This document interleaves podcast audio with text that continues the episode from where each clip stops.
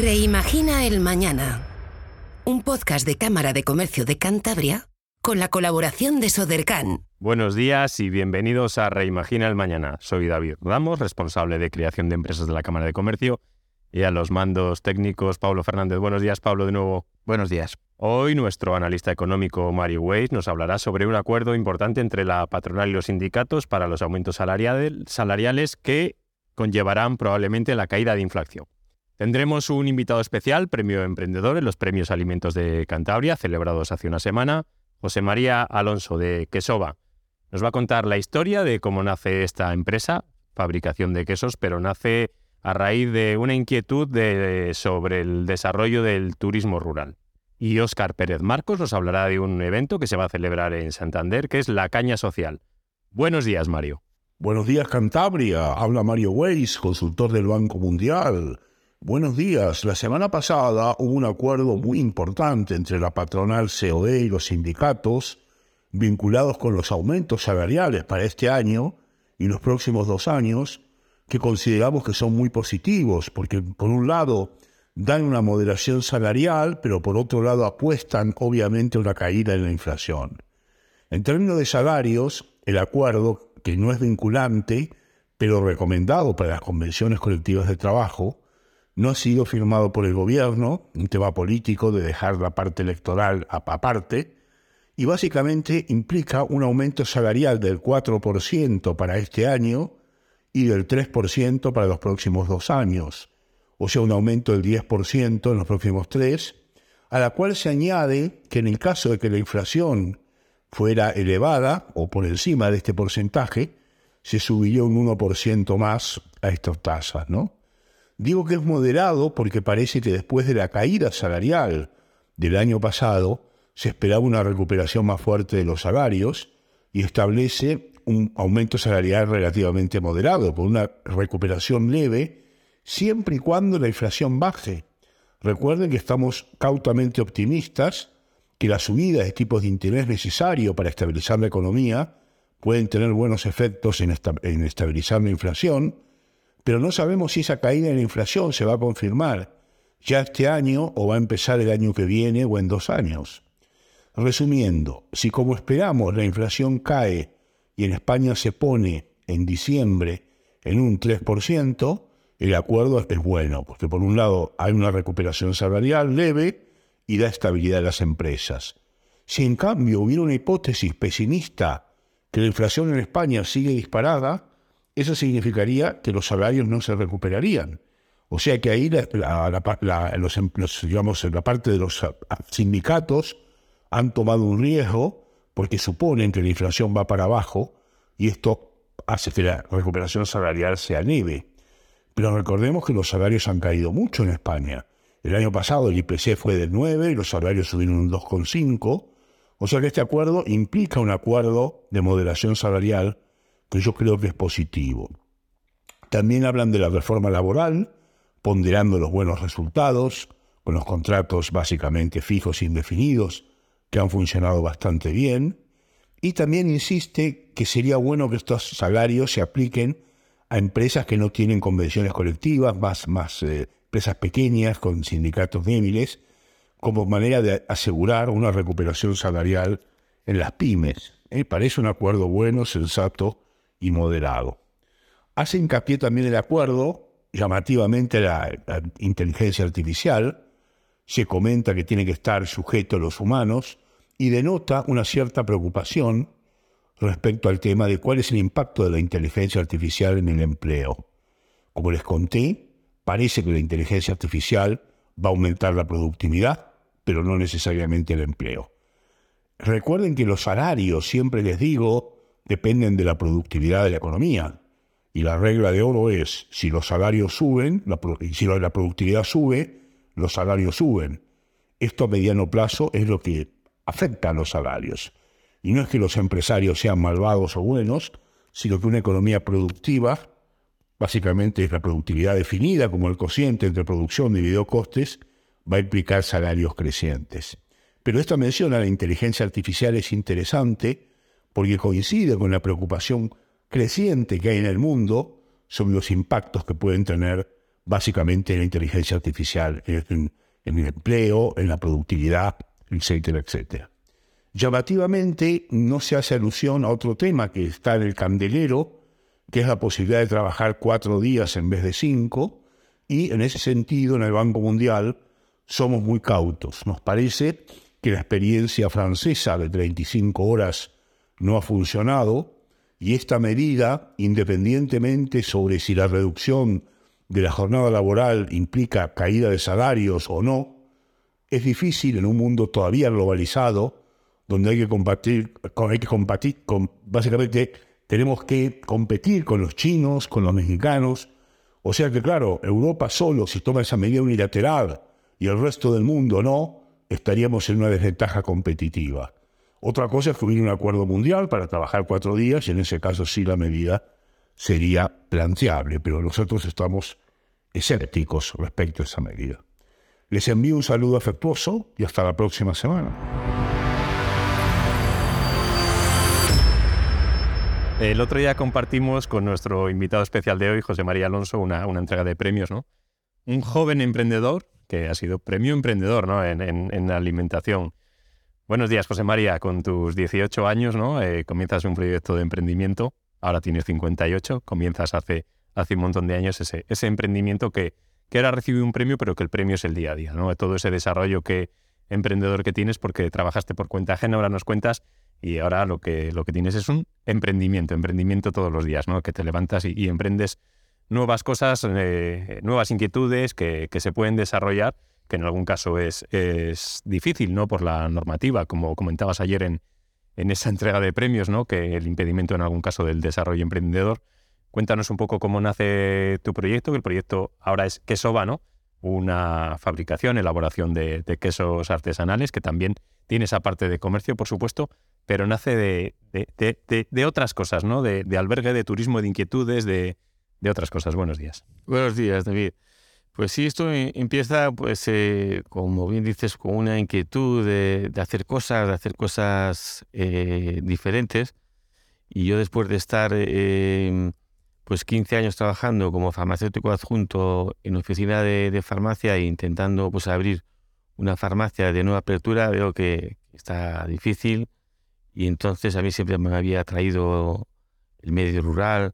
De hecho, yo, ya había hecho, había trabajado en muchas farmacias en el medio rural que nadie quería ir a los pueblos a, hacer sustituciones. A mí era lo que me encantaba, conocer esa cultura, esa tradición de, de la Cantabria rural. Y ahí empiezas pues, a conocer pues, parte del patrimonio arquitectónico de, esta región.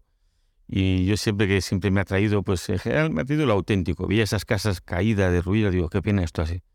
Entonces la idea fue empezar a comprar casas para rehabilitar y luego vender. Pero al, al rehabilitarlas y al intervenir tanto en, la rehabilitación, porque te ponías eh, el buce también, sí.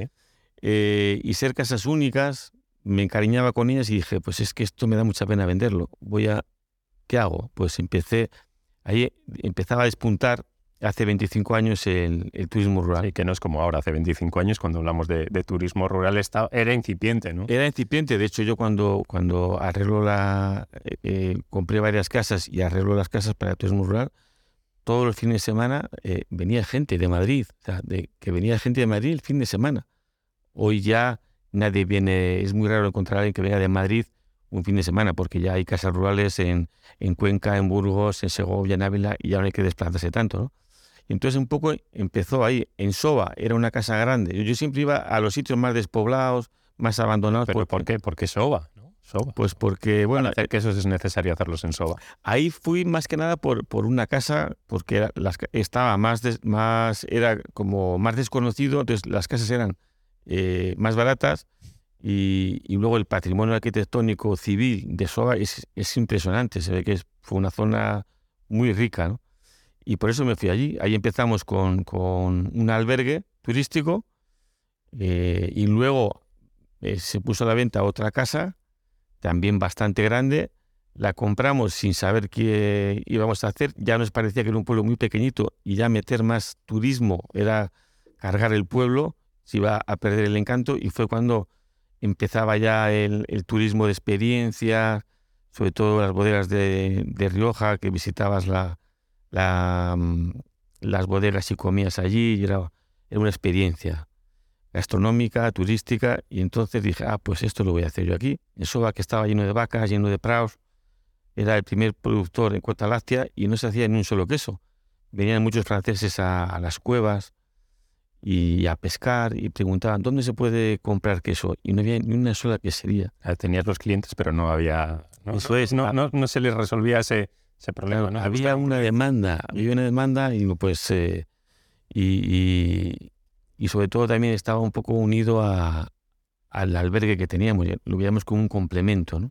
Y así iniciamos, eh, eh, yo además ya pues mi formación también de farmacia, de bromatología, siempre me ha gustado la cocina, me ha gustado los buenos alimentos y, y, iniciamos el, proceso de, la quesería. Pero ¿cómo, ¿cómo se puede iniciar una actividad empresarial compatible con el trabajo por cuenta ajena? ¿no? Porque durante muchos años entiendo que, estudiaste farmacia y que, que tu futuro, o sea, yo cuando, cuando se estudia una carrera de ese tipo, farmacia es que está enfocado totalmente, yo, yo voy a, me voy no me voy a jubilar aquí, ¿no? Pero está claramente afecto a, trabajar en farmacia y en algún momento coger esa, esa farmacia, no ese sueño de poder coger una farmacia en traspaso o conseguir esa, una autorización por parte de la administración pública para tener tu propia farmacia y hacer compatible todo esto. SOBA, Santander, supongo que no trabajaste solo en Santander, ¿verdad? Me recorrí el resto de Cantabria. Me recorrí toda la provincia y yo he trabajado, una vez las, me puse a contarlas, a escribirlas, y he trabajado en 40 farmacias diferentes. En algunas solo una semana, en algunas solo hacía guardias en la ciudad,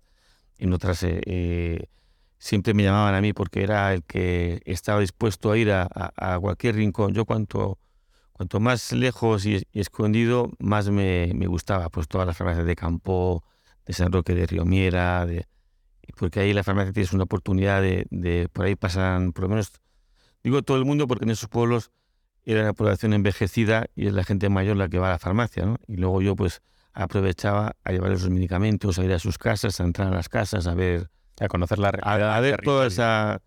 que a mí siempre me ha gustado mucho todo, pues es la, la cultura, la tradición. Y así esa tradición se, se eh, culminamos con esa fabricación de quesos, ¿verdad, José Luis? Eso José María, perdona. eso, es, eh, el queso es uno de los alimentos más antiguos de la humanidad. Se sigue haciendo de forma tradicional, como lo hacían los, los primeros eh, queseros, que algunos que lo hacían casi por eh, de forma accidental o, fortuita, ¿no? Como se descubrió el queso y, y ahí empezó empezó todo de y luego, sobre todo, pues cuando tienes un poco de conocimiento, empiezas a, a, leer de todos los procesos que físico-químicos, bioquímicos que ocurren en la transformación de la leche en queso, pues te va apasionando más, ¿no? Se, pues como el vino y como todos estos alimentos fermentados, que, es una pasión porque es un milagro. De esos aromas, esas texturas, esos sabores y, y además, bueno, pues sobre todo que, que no hay que olvidar que somos mamíferos y todo lo que sea de la leche, nuestros seis primeros meses de vida solo podemos tomar leche. Eh, el primer queso, ¿cuántos quesos fabricamos ahora al año? ¿no? Porque nacemos con uno. Pues sí, no, no. Y luego además al principio, pues es, nuestro queso es un queso que, tiene mucha humedad, lo maduramos en una, imitando la temperatura y humedad de una cueva. Es, de leche cruda, de pasto. Entonces, es un queso que, le, que es eh, no es nada uniforme o regular, cada lote es diferente, cada lote es como una cosecha de, vino. y, empezamos ahí viendo eh, lo que se producía al principio, pues eh, se ponen verdes y, bueno, pues hay mucha gente que se asusta. Yo ya tengo ese conocimiento de, que los verdes pues son los mohos un que forte y que no pasa nada, que es eso es lo que te asegura una maduración, una... Y, luego el queso ha ido cambiando porque va, se va a mí de una receta que me dieron a, a luego toda la flora que se va creando en la propia cámara, es como si dijéramos la masa madre que se va creando ahí, que es propia de ese territorio, de, esa humedad, de esa temperatura, de, pues los quesos han ido variando y, y siguen siendo cada, cada uno diferente. Por eso yo digo que la que hay siempre buscamos como que sea regular, ¿no? Estamos acostumbrados a lo industrial. Mucha gente me dice, es que este queso ya es diferente. Y cuando ya hay gente de, restaurantes que me dice, joder, lo bueno de tus, quesos, de tus quesos es que no hay uno igual que otro, pues ya digo, ya me gusta, ¿no? Que, que, ya empecemos a valorar esas producciones únicas, ¿no?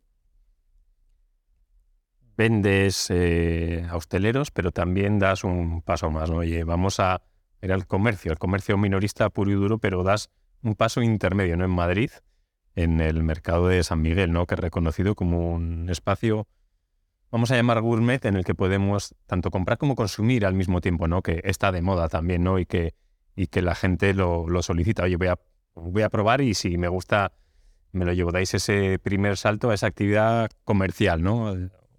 ¿Cómo, cómo, cómo es esa experiencia y sobre todo se me a emprender en Madrid y una inversión importante y, sobre todo un cliente que, busca un producto de, de, mucha calidad? Pues sí, yo siempre tenía en mente lo que siempre se, se, hablaba de, de, en Francia, en otros países, de las pequeñas producciones, la venta directa, la tienda, las tiendas de productores, el, evitar eh, intermediarios, eh, el buscar otros canales de, venta, no el propio de la distribución industrial, porque, porque son producciones pequeñas que tienen poco margen y, entonces era, era inviable, ¿no? que es uno de los problemas de, las producciones pequeñas. Yo ya tenía claro que había que montar una tienda. Todavía le daba vueltas, eh, de luego que Santander la, la, tenía que montar, ¿no? no sabía un poco el modelo, el formato, para hacer algo diferente. Y entonces tuve la oportunidad con la pandemia, por eso a veces siempre hay oportunidades, y en épocas de crisis, en épocas complicadas, siempre surge la, oportunidad. Eh, tuve la oportunidad de que, de que, el puesto de quesos del mercado de San Miguel se quedó vacío y entonces buscaban un puesto de quesos y, no era fácil eh, entrar ahí en ese mercado porque es un mercado gastronómico, es uno de los que más famas tiene del mundo porque Madrid, como todos sabéis, es una ciudad muy turística. Por ahí pasan más de 10 millones de personas eh, al año y está en una zona que es la, zona más turística y además eh, turistas de todas las partes del mundo. Entonces ahí sobre todo buscan gente de, renombre, hay pues, cuatro o cinco estrellas Michelin en los puestos. Y a mí en principio pues, pues nos dejaron allí como en, espera, ¿no? porque tampoco éramos conocidos. Éramos conocidos en Santander, pero en Madrid, pues ese ámbito Y, gracias a que la gente se pues tuvo miedo a dar ese paso porque había que firmar un contrato estando el mercado cerrado, no sabías cuándo se iba a abrir, decían que sí, que, que, tal, pero no sabías si iba a venir una cepa alfa, beta o gamma y te ibas a y tú cerrado seguías pagando. Y yo con un socio que ya tenía allí un puesto me dijo, Chema, tienes que entrar, tienes que entrar, tenemos que entrar. Él estaba buscando a alguien con experiencia de quesos. Si esto no funciona, no funciona nada en España y tal. Bueno, pues yo me tiré a, la piscina. Los, mis asesores, los que te llevan las cuentas, altura, ¿eh? claro, te dicen que, que, eso no lo puedes firmar, que es que eso no lo puedes firmar, que te, lo aclaren, que, o pero eso es como una intuición. Y dije, pues yo lo firmo. Y lo firmé y tuvimos la, la suerte que a los tres meses ya se abrió se abrieron en Madrid los, los mercados y, luego pues, pues eh, encantado porque esto me ha servido de experiencia para, de modelo para poder ya dar, eh, tener claro el modelo de, negocio y montarlo en Santander, que yo era... Salto inverso, ¿no? El doble mortal, así inverso, ¿no? Es decir, va a empezar por lo pequeño, empezamos por lo grande y luego decimos, venga, vamos a... a bueno, lo pequeño, Santander es una, una gran ciudad, por supuesto, pero ese reto de Madrid a veces lo, habitual es empezar en, tu localidad, ¿no? En el que además tienes contactos y la gente conoce el producto y luego ya a veces salto a ese vacío, pero bueno, con una red. Sí, sí, no, gorda, ¿no? Eso, el riesgo era el riesgo era menor porque ya vas ya con la experiencia y bueno, pues era aquí eh, en el mercado del este, pues fue, salieron a concurso, a subasta sobre cerrado pues, eh, dos puestos, todavía estaba de hecho, nadie se, presentó al concurso. Me presenté yo a, eh, a los dos puestos, pues acaso me fallaba uno y de hecho me dieron los dos porque fui el único que, me presenté y, luego eh, renuncié a uno de ellos.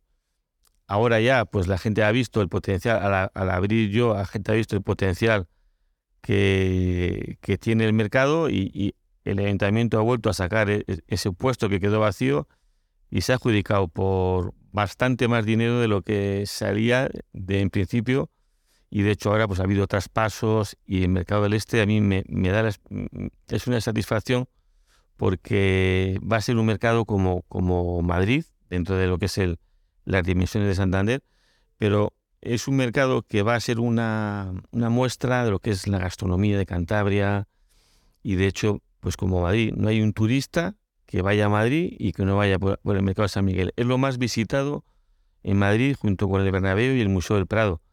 Y Santander pues va a ser eh, el, mercado del Este, pues visitar el Palacio de Magdalena, el Centro Botín y, el mercado del Este, porque al final la, gastronomía que tenemos en, en, en Cantabria y en España toda la tradición toda la cultura, en eso no hay quien compita con nosotros. Los chinos nos podrán competir en hacer lavadoras o hacer eh, vigas de hierro, pero en, en los quesos no se pueden copiar. En quesos, en vinos, en, porque eso es ya la, temperatura, la humedad, las condiciones climatológicas de cada territorio y en eso no nos van a poder copiar. Pero ya haces el doble mortal. El cerdo celta, ¿no? El cerdo celta es otro, otro producto que, que, estáis trabajando, comenzando, ¿no? Está, es incipiente, ¿no? Sí. Trabajando ese producto gourmet que tarda, pues el, engorde, no sé si se denomina así, sí. el, del, de, ese animal es mucho más largo y por tanto hay, hay mm. que esperar, ¿no? Y que, y que ese precio, el precio del producto será más caro, por supuesto. Sí, yo pues un poco, eh, tanto que se habla de los residuos, de la utilización de los productos, pues eh, yo veía que el suero, que el, 90% de la leche es, suero, pues lo, utilizábamos unos vecinos en un estercolero para, para regar los prados. Me parecía que era un, crimen. Y entonces eh, yo ya estuve, bueno, pues te, informas y el mejor eh, eh, animal para aprovechar es el cerdo. Antes, de hecho, el cerdo tiene un pH muy ácido, el estómago, y es que les encanta. Además, les, les, les recompone el, el, pH. Y de hecho, antiguamente todas las queserías cebaban cerdos. Que es que al final, el, a veces el, futuro está en el pasado, pero mejorando. Y, y, entonces yo, ya tenía el conocimiento de en Galicia que el cerdo celta era una raza que, que, han hecho autóctona, era el cerdo que, que campaba por toda la comunidad cantábrica hace más de 100 años, un, cerdo adaptado a, a, este paisaje, porque realmente lo que había era en Cantabria, en todo el norte había piaras de, de, cerdos y rebaños de cabras y ovejas. La, vaca era como tractor animal. No, no, la vaca no, no es como ahora, que es que ha cambiado el modelo hacia el vacuno y ha desaparecido justamente el cerdo, las cabras, las ovejas. Y yo, también veía en, los Pirineos franceses, todos los queseros como venden queso y luego vendían sus, embutidos de sus cerdos, el cerdo, em, el pío negro, que esta es la raza, el tronco celta. Asturias lo ha hecho raza autóctona, autóctona el 8 celta, eh, Galicia, porco celta, el País Vasco está en ello, Euskal Cherry, y nosotros estamos ahí un poco en la cola. Y yo dije, pues aquí veo yo los montes que, que se pudren, las castañas, las bellotas, nadie aprovecha esto, hay que volver a... Y ahí empezó esa forma de diversificar, porque yo creo que las pequeñas producciones tenemos que diversificar, que es lo que hacían antiguamente en el campo. La gente iba a la feria, iba a los mercadillos y vendía lo que tenía, un poco de esto, un poco de otro, Ahora podemos hacerlo, pero con más tecnología, con más, con otros eh, mecanismos. Y, por eso era un poco la, idea. Ahora estamos haciendo la carne, que empecé vendiéndola a, a pequeños consumidores, a hacer las jornadas del cocido y del cerdo Z en nuestra quesería. Eh, ahora ya ha dado un paso que, que Manuel Quintana de la carnicería de Cabezón de la Sal, que es un, también un pionero en, en las carnes, con la raza de Tudanca, con hacer cecina, con hacer, pues nos hace unos chorizos que son fantásticos y, nos los quitan de las manos. Alimentos chorizos que no tienen ni nitritos, ni nitratos, ni colorantes. O sea, que la gente tiene, hay una demanda de productos naturales que tú solamente ya eh, lo metes en la boca, empiezas a, masticar, a salivar, y ya le estás mandando al cerebro señales de que es calidad y el cerebro te lo recompensa con esa gozada de, lo que es un buen, un buen torrezno, un buen, por, el tipo de grasa sobre todo. Esa grasa oleica, linoleica, que se parece más a, la, del, a la del aceite de oliva pues, que a, la grasa propia de origen animal. Y ahora estoy con esa ilusión de pues una cabaña donde tenemos los cerdos, de arreglarla, hacer ahí visitas donde se pueda degustar la carne, hacer un pequeño, una pequeña cámara para curar los embutidos, hacer un, también una, eh, una sala de elaboración, pues ahí una cabaña donde poder afinar no solo nuestros quesos, sino quesos de toda España. Eh, ahora que se puede, ahora que la legislación permite lo que es el uso de materiales tradicionales como cuevas, eh, el poder utilizar estas edificaciones, las cabañas, que a veces no tienen un, uso eh, ganadero porque se han quedado obsoletas, pero podemos utilizarlas como, como edificios para madurar eh, quesos y decir quesos de cabaña. Igual que cultura de territorio y vender productos de, de mucha calidad que nos hacen salivar, como tú dices, y que por supuesto vamos a, vamos a intentar respetar ¿no? esos, esos procesos, ¿no? esa economía circular, ¿no? aprovechar ese, ese producto y ese suero y introducir esa innovación también a través de ese cerdo celta. Muchas gracias, José María, de Quesova. Ya nos dirás pues, de dónde viene el nombre, Quesova lo tenemos claro, pero el Quesova, una marca reconocida ya en Cantabria y que, y que ayer ha recibido un premio emprendedor un premio de joven emprendedor, ¿no? Después de, de, un montón de años, de 30 años de trabajo y de ilusión que transmites en ese, en ese producto que vendes todos los días en, en los establecimientos. Pues muchas gracias, David. Muchas gracias por divulgar eh, nuestra cultura, nuestra tradición, que es al final la, la, España, la España viva, rural. Esos que dicen... No es, no es vaciada. No es vaciada, es, es España viva. y llena de cultura y, y llena de, de, personas, de personas que, que la hacen resistir. Y que va más, que hay un potencial y que si sabemos cuidar eh, ese, e, esta, este tipo de actividad, eh, vamos a ser, no va a haber competidor. fantástico, vamos a por ello. Gracias. Muchas gracias. Oscar, Santander se está convirtiendo en un epicentro de, de, eventos y sobre todo eventos sociales y nos vas a hablar hoy creo, de, una, de un evento especial, ¿no? La Caña Social. ¿Qué tal, David? Gracias una semana más. Eh, mira, hoy quería hablaros de un evento que va a ocurrir en la región próximamente y es la Caña Social. Este evento nace en, en, Bogotá, ¿no? Con el nombre de Pola Social y la Asociación Española de Emprendedores Sociales, Social Emprende, lo trae a España en 2012 con este nombre de Caña Social. Básicamente es un espacio de generar conexiones eh, de emprendedores sociales, ambientales y culturales y en estos momentos pues, va a tener lugar el, primer encuentro en Cantabria. Eh, se trata de un espacio para generar capital social, conexiones auténticas entre emprendedoras de la región y emprendedores y eh, pues en este caso un proyecto europeo que trae a, la región a 36 emprendedoras de diferentes rincones de Europa, desde países como Holanda, Croacia, Serbia, Eslovenia, Hungría, eh, por supuesto Italia, Francia, Alemania y, de alguna manera pues es una ocasión única para para ampliar eh, nuestro capital relacional. ¿Cuándo se celebra este evento de la caña social y quién, quién lo organiza? Bueno, pues el evento va a tener lugar el próximo 26 de mayo, eh, de 6 a 8 de la tarde, y va a tener lugar eh, en el CIS, el Centro Internacional Santander Emprendimiento.